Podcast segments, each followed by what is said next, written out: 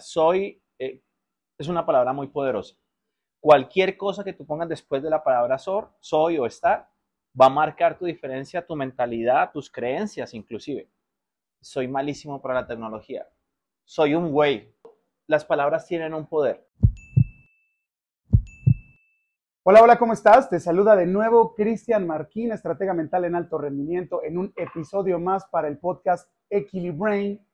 Eh, recuerda que puedes seguirnos en Apple Podcast, Google Podcasts, iHeartRadio, YouTube, Spotify y em, creo que ya. Siempre, siempre tengo que ir contando cuáles son eh, las plataformas donde nos encontramos. Y recuerden que yo necesito dos grandes características para hacer, em, para tener partners, ¿no? Para hacer cosas con alguien más.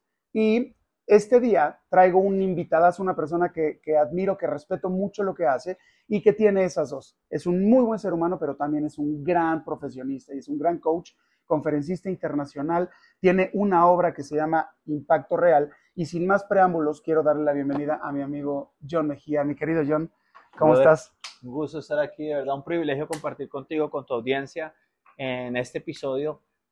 Les adelanto, viene cargado Viene carga. Yeah, Querido John, eh, quiero, quiero que la gente primero conozca un poquito eh, de esta parte que yo conozco como amigo. Em, ¿cómo, es que, ¿Cómo es que te empiezas a perfilar, no solo para empezar a crear este bebé, esta gran obra que se llama Soy Impacto Real, que platicaremos en un ratito? ¿Cómo comienza este camino para ti en el tema de liderazgo? Empezamos con la base. ¿Cómo llegas a esto? Mira, en el 2015 eh, yo llevaba ya varios años desarrollando habilidades de liderazgo, liderando grupos, liderando personas, emprendiendo. Y en el 2015 me certifico como conferencista, como coach y como capacitador, precisamente para equiparme, para ponerle eh, el punto a la I, para ser congruente. Es muy fácil leerse un libro, entenderlo, sacar notas y compartir las notas. Pero buscar un respaldo que lo haga real, que lo haga congruente, es diferente. No todo el mundo invierte en su crecimiento. Y yo decidí precisamente sacar esa certificación porque estaba buscando herramientas. Encuentro mucho más. A mí no me llamaba la atención el coaching, solo quería hablar en público. Curiosamente me daba miedo hablar en público. Eh, a mí me daban un micrófono y el micrófono yo lo cogía aquí abajo y cuando me decían suba el micrófono me paralizaba, se me olvidaba hablar. ¿sí? Eh, empezaba a hablar y eso que cuando tú no tienes el manejo del micrófono empiezas a hablar y el micrófono y que nadie te escuchaba fue un proceso gigante para mí, pero me di cuenta que eh, al poder comunicar mis ideas, al poder compartir lo, lo, que quería sentir, no simplemente repartir información y un mensaje, al poder comunicar una idea podía llegar mucho más lejos. Y empiezo a desarrollar esas herramientas de oratoria y al mismo tiempo dije, ok, estoy comunicando, pero ¿cómo sé si si, si está llegando el mensaje? Tengo que escuchar a las personas para saber qué tengo que comunicar. Y empecé a trabajar en la parte de coaching. Yo lo veo el coaching como el complemento porque con una me comunico, con la otra escucho. Entonces las dos para mí van de la mano. Pero en ese proceso de estar comunicando y escuchando, me doy cuenta que necesito equiparme de herramientas para capacitar y para enseñar, para poder llevar a la persona de A a B. Entonces, eh, imagínate, son tres gorras, tres cachuchas que te estás eh, cambiando constantemente. Estás comunicando, estás escuchando y estás enseñando. Y todo líder, todo líder debe desarrollar esas tres habilidades. Y de ahí empezó mi compromiso con desarrollarme primero y poder llevar a otras personas a desarrollarlas en esas tres Quiero decirle a la gente, en, México es un país donde a los 18 años eh, obtienes la mayoría de edad. Llegas a volverte una persona con una credencial, con, con un DNI. Y este señor está cumpliendo la mayoría de edad en el crecimiento personal. Tiene 18 años dedicado a conocerse, a trabajar consigo mismo, a desarrollarse. Quiero platicarles algo también eh, aquí estoy contando ya cosas este, de, la intimidad del Señor. Acabo de estar con él en el IMC, en el International Maxwell Conference, donde él es asesor. Ya vamos a llegar un poquito a esa parte. Pero para mí era sorprendente estar ahí y ver a mi amigo resolviéndole todo a todo mundo. Desde la persona que llegaba y le preguntaba por algo que tenía que ver con el registro del hotel. Y él estaba con la mejor actitud, con el mejor desarrollo, el servicio, la atención. Y llegaban y le preguntaban algo que tenía que ver con su nicho per se con su desarrollo, lo que él tiene que hacer en el día a día, y también estaba. Yo me acercaba y le decía, oye, ¿qué pasa con esto? Y también a mí. Eso es algo que pocas veces sucede y por eso está sentado en este sillón. Porque antes de crearse como un gran coach, como un tremendo conferencista, vino ayer a presentar, a, dar un par de conferencias aquí en México para presentar a este bebé. eh, es porque antes de ser este gran conferencista necesitas ser esta persona.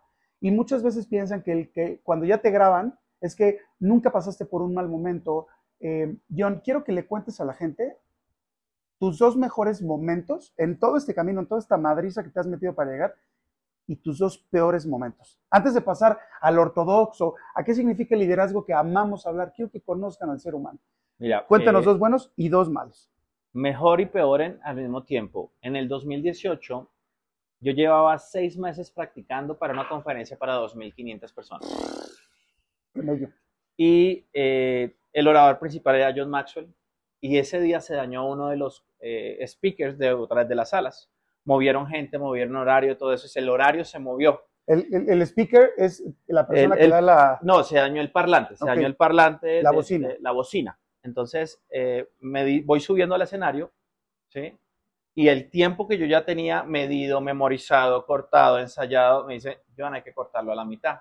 Pero yo tengo un pie en el escenario, ya subiéndome al escenario a coger micrófono, y me dice, Joan, hay que cortar a la mitad. Claro, se me subió todo, te podrás imaginar a pasar saliva. Y dije, ok, peor momento, ¿cierto? ¿Ahora qué hago? Puedo decir, no lo hago, me paralizo todo eso. Subo al escenario, ta, ta, ta, cogí, empecé, mejor momento, las, 200, las 2.500 personas y riéndose y gritándose, y buenísimo. Qué locura. ¿Cierto? Peor y mejor. Ahora, después de eso me doy cuenta que lo puedo hacer, ya lo hice real. O sea, era un sueño, un sueño para muchas personas, seguramente podría hablar a tantas personas pero me di cuenta que es lo mismo hablarle a una, a, a 12, a 100 o a 2500, porque igual tienes que estar preparando. Yo quiero preguntar algo, hacer un pequeño paréntesis. El otro día platicábamos eh, lo que acaba de decir que me parece súper importante, porque muchas veces, eh, tanto él como yo teníamos miedo de hablar en público. Entonces, ¿cómo va rompiendo ese miedo? Y ojo con la perspectiva del miedo, porque es exactamente lo mismo hablarle a 10 que hablarle a 2000. De hecho, es más difícil hablarle a 10, porque los 10 te están poniendo toda la atención, porque por, eh, en un aula de 2000 personas, de repente una persona se voltea a ver el celular y se desconecta. Pero en un lugar donde las 10 personas están así, el miedo debería ser más, más grande y generalmente es al revés. Entonces recuerda que el miedo es una cuestión de perspectiva, es algo que estábamos platicando y que creo súper ad hoc comentarlo ahora. Continuemos. Entonces, logras hacerlo y Sí, esa parte de la perspectiva, eh, lo que es el miedo y la duda. A veces, los, a veces los intercambiamos. Miedo, yo digo que el miedo es tu amigo porque el miedo te ayuda a crecer. El miedo que me ayudó en ese momento. El miedo me ayudó a darme cuenta de quién era mi audiencia, quiénes están poniendo atención, será que sí me escuchan bien y enfocarme en lo que yo había preparado, en lo que yo sabía. Duda me paraliza. Y la duda estaba ahí en ese momento con el miedo peleando. Yo dije, me subo acá, no lo hago, me callo, se me olvida todo eso es dudar de la habilidad de los seis meses que yo venía practicando de todo lo que había preparado. Ojo, y nos está poniendo tres ejemplos de las dudas, pero seguramente en ese momento eran 15. Seguramente. Entonces empecé a prepararme en ese momento y yo dije, ok, el miedo y la duda están conmigo siempre, pero el miedo lo utilizo como una luz, como un semáforo, como una, como una alerta. ¿Qué me falta? ¿Cómo me preparo? ¿Qué tengo que hacer? Ahora, la duda, cuando se presenta, es por qué estoy dudando de mí qué pasó antes en mi vida. Y algo que tengo que ser muy sincero contigo, y, no es porque esté aquí en tu podcast, pero empecé a conocerme más con este proceso. Porque eh, yo trabajaba la parte de personalidades, trabajaba la cáscara, pero no trabajaba lo que era el carácter y el temperamento. Y al empezar a conocerme más, empiezo a mejorar también ese proceso con mi duda.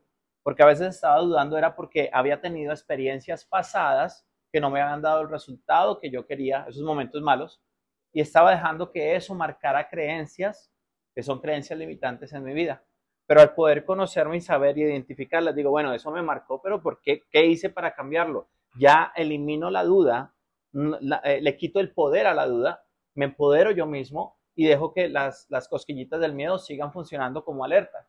Curiosamente, curiosamente, esas cosquillitas del miedo son las mismas cosquillitas que tú sientes cuando ves a, tu enamorada, a tu enamorado, cuando te sientes esa emoción. Esas maripositas es la misma emoción, pero tiene una identificación, una identidad diferente.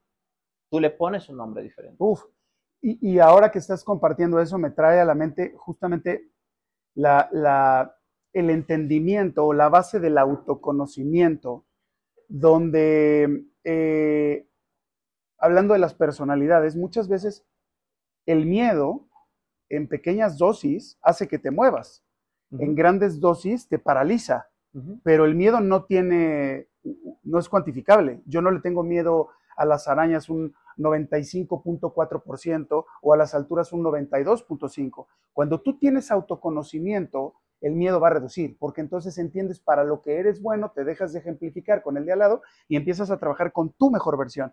Y trabajando con tu mejor versión te hace más seguro y los miedos se reducen, porque muchas veces es como bajo el miedo, como bajo la ansiedad. Y todo, todo lo que hemos hablado se, se, resume, o el comienzo, este bizcocho, empieza para hacer tu gran pastel de autoconocimiento con el trabajo, con el crecimiento personal, donde tú eres un, crack para hacer las cosas. Yo solo le voy a decir a tu audiencia que se prepare porque este es el primer episodio de tres horas con, con invitado especial, porque tenemos tema para hablar. Si Estás hablando de miedo y mencionaste también ansiedad. O sea, estamos hablando, llegamos a un punto que el estrés, el estrés es bueno en medidas pequeñas. En medidas pequeñas el estrés es bueno. Adrenalina. Eh, eh, eh, porque el estrés te estira. es más, tú necesitas estrés para poder crecer un ejemplo sencillo, cuando tú vas al gimnasio a hacer pesas, tú estás estresando el músculo, por eso el músculo se rompe, se destruye y vuelve y se recrea y crece. El estrés es bueno, en exceso es malo, te enferma, no te deja crecer. Lo mismo pasa con el miedo. O incluso te rompes también el, músculo, ¿no? Si, si, lo forzas.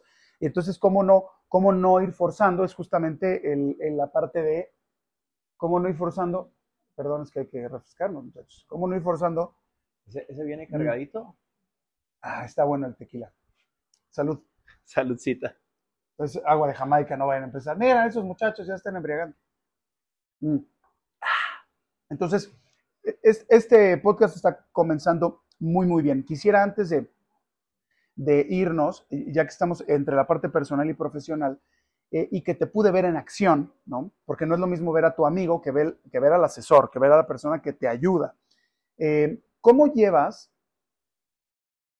todo lo que haces en tu parte profesional? ¿Cómo utilizas en la parte, lo que aprendiste para desarrollar en tu parte profesional, cómo lo utilizas en tu día a día? ¿Cómo eres este ejemplo de lo que aprendes en la parte profesional y que reproduces en la parte personal? Pues es que tienes que ser la misma persona. Es la misma persona. Mira, eh, mi esposa no está acá, pero seguramente va a escuchar el episodio. Cuando mi esposa quiere sacarme un mal genio, ella me dice, ¿y dónde está tu liderazgo? Cuando me dice eso a mí, es me está probando mi parte personal y mi parte profesional, porque yo soy igual por dentro y por fuera, aquí o allá. Si tú no eres igual en las dos partes, algo está fallando en ti. Hay que ser coherente y congruente en ese sentido. ¿Por qué? Si tú eres una figura pública en tu empresa, o sea, eres el, gerente, el manager, el, ejecutivo, y la gente le dices a la gente, mi, pues, mi puerta está abierta cuando quieras, pero sales del trabajo, ya son las 5, y cambias de ser otra persona y en tu casa eres otra persona, e, esa, esa, esa cara, esa máscara, tarde o temprano se va a caer. Tarde o temprano se va a caer. Y no vas a crear la credibilidad que otras personas tienes que tener. La definición de líder eh, eh, en el diccionario es la persona a, una persona que sigue. ¿sí? Tú no estás liderando a otros si no tienes personas que te estén siguiendo. Pero para que esas personas te sigan, tienen que dar el permiso para seguirte. Tú no les pides permiso, ellos se dan el permiso de seguirte, si no te van a ignorar. Pero para poderte seguir tienen que creerte y ellos tienen que ver esa credibilidad. Y es esa coherencia, esa congruencia de que seas la misma persona por dentro y por fuera. Perfecto, entonces ya nos estamos empezando a llevar carnita, congruencia, coherencia y también quiero compartir, ya saben, ya me conocen, ya saben que yo no vendo algo que no soy o hablo algo que no creo y les quiero compartir algo tras bambalinas. Hace unos segunditos, cuando el Señor dijo, es que aquí no está mi esposa, 20 segundos después se abrió la puerta del lugar eh, al lado y se asoma su esposa así. ¿De qué estás hablando? Entonces, si lo vieron titubear un poquito, es porque eso sucedió. Me tembló la voz. Este, ok, perfecto. Entonces estamos entendiendo que cuando tú proyectas o quieres vender algo o proyectar algo en el cual tú no confías, tú no eres, tú te estás montando en un personaje, tú te estás montando en una máscara y esa máscara en algún momento se le acaba el pegamento y se te va a caer. Es una de las cosas que siempre platico, John. Yo, yo siempre hago con una que otra grosería y cuando cuando le digo a la gente, confía en lo que te digo, porque yo te voy a decir en lo que soy bueno y en lo que soy muy güey, ¿no? O muy tonto. En México se, utiliza mucho la palabra güey. Pero entonces, cuando tú empiezas a desarrollar estas habilidades y debilidades, te sientes tan natural decir, yo soy muy bueno en esto y no soy bueno en esto. Entonces, ¿para qué forzar algo Claro. donde no necesito que tú o me quieras o tratar de, de forzarte? Que eso es lo que sucede muchas veces con el falso liderazgo, de vender algo que no eres y se te va cayendo esa, esa máscara. Y ahí Y- tiene que ver la humildad y también tiene que ver eh, eh, cómo tú te muestras, ¿cierto? Eh, la vulnerabilidad que te muestras. O sea, que tú puedas decir, no, eso yo no lo sé, pero lo puedo aprender y te enseño o te conecto con una persona que sí lo sabe. Si tú no estás preparado para responder de esa forma, seguramente vas a querer dar la respuesta a todo. Y conozco personas que le dan la respuesta a todo. No es la mejor respuesta o la única Claro. respuesta, pero es lo que ellos creen, estén en lo correcto o no. Y no siempre es lo mejor para otras personas. Uf, ojo, eh, se están tocando muchos, muchos puntos, desde creencias limitantes, congruencia, coherencia, temperamento, carácter, personalidad, liderazgo, autoliderazgo, autoconocimiento, crecimiento personal, coaching. Ojo, porque va- vamos a sacar harta carnita de esto. Querido John, eh, quiero, quiero darle un momento de, protagonismo absoluto a esta tremenda obra. Quiero que nos platiques eh, aquí vienen muchos conceptos, aquí vienen experiencias, pero hay algo muy importante que quiero que les platiques. Eh, que a mí me sorprendió muchísimo esta, esta connotación y unificación de conceptos dentro de una sola palabra, que es real. Soy impacto real. ¿Por qué se llama soy impacto real y, y marca un punto específico en la palabra real? Cuéntanos. Mira, soy eh, es una palabra muy poderosa. Cualquier cosa que tú pongas después de la palabra sor, soy o estar, va a marcar tu diferencia, tu mentalidad, tus creencias inclusive. Soy malísimo para la tecnología. Soy un güey. Te fascina decir, soy güey. No. ¿Sí? Eh, eh, eso, las palabras tienen un poder. Entonces, cuando yo digo soy impacto, primero que todo, impacto viene de in, adentro, pacto, convenio, convenio conmigo mismo. Soy impacto. Soy impacto, pero impacto de qué, para qué, para quién. Real viene de R de relaciones, E de equipamiento, A de actitud y L de liderazgo. ¡Pum! Relaciones las personas que están alrededor tuyo, tu equipo, tu familia, tu pareja, ¿cierto? Equipamiento, las herramientas que tienes que constantemente mejorar, aprender, esas habilidades que tienes que desarrollar, eso que aprendes para desarrollar a otros. Actitud, la mejor actitud siempre. No quiere decir que no te pasen cosas malas, ¿sí? Pero tú te preparas, esperas lo mejor, pero te preparas para lo peor, precisamente para manejar esa actitud. Y liderazgo, teniendo en cuenta que liderazgo no es un título, liderazgo es una forma de ser, donde la persona más difícil de liderarse es uno mismo. Vean esto, o sea, es- está claro, entendible. eh, si tú desarrollas este autoconocimiento y tienes estas, estas partes claras, tu liderazgo es un liderazgo que se vuelve automático. Cuando tú desarrollas todo lo que el concepto del soy impacto real practica, eh, este señor es un impacto real. Tanto está que es lo que yo valoro demasiado. Yo el otro día di un webinar y decía, eh, es que qué güey. Y un tipo escribe, eh, ¿cómo puede ser posible que alguien de esta comunidad escriba güey? Eh, entonces, yo, yo me imagino a estos tipos que, caballero, le ofrezco un cóctel a la dama, ¿cómo está? Estos tipos que están llenos de conocimientos, pero solo cero aplicados en su vida real, porque son seres humanos sin un desarrollo emocional, sin un desarrollo racional, sin un desarrollo motriz. Algo que me, que me fascina de ti, que admiro, es justamente esta transparencia que eres en un momento donde estás dando una, una conferencia, quizás dice menos groserías, eh, en una conferencia como en un entrenamiento, en cada uno de los momentos donde tú te paras con tu mujer, he tenido la oportunidad de estar compartiendo y eres el mismo tipo que sirve, que atiende en tu vida personal y profesional y eso yo lo admiro mucho. Quiero invitar a cada una de las personas que se tomaron el tiempo de escucharnos en este episodio de Equilibrain el podcast, que adquieran este libro y ¿qué creen? Van a empezar a decir, ¿dónde lo compro? Lo venden en México, está en Amazon y aquí en la ciudad de Puebla me va a dejar unos, eh, unos ejemplares. De verdad, tómense el tiempo de leer esta obra. Es una obra muy sencilla, muy práctica. Ya los libros hoy en día no necesitan ser esto. Quitémonos las creencias limitantes que entonces ahora tiene que ser el Antiguo y el Nuevo Testamento. Tenemos que ser prácticos. Estamos en una sociedad, en un momento de evolución donde las cosas tienen que ser y están siendo más rápidas. Si no te adaptas, vean, directo a lo que va, déjate de todas las explicaciones Y, Aristóteles y Sócrates está bien, pero tenemos que ser un poco más prácticos y este señor lo tiene todo. John, muchas gracias por este tiempo. Por favor, está en todas las redes, soy Impacto Real, John Mejía, búsquenlo. Eh, quiero que les des unas palabras a la audiencia de Equilibrain, el podcast.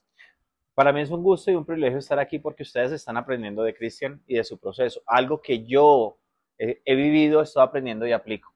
Ahora, importante, palabras que yo les pueda dejar son las palabras de Cristian. Conócete, reconócete y crece. En ese momento tú vas a poder trabajar en el crecimiento personal, vas a poder trabajar en tu liderazgo y vas a poder trabajar en tu influencia. Uh. Hermano, mucho gusto y nos vemos en la próxima. Gracias, Equilibrain.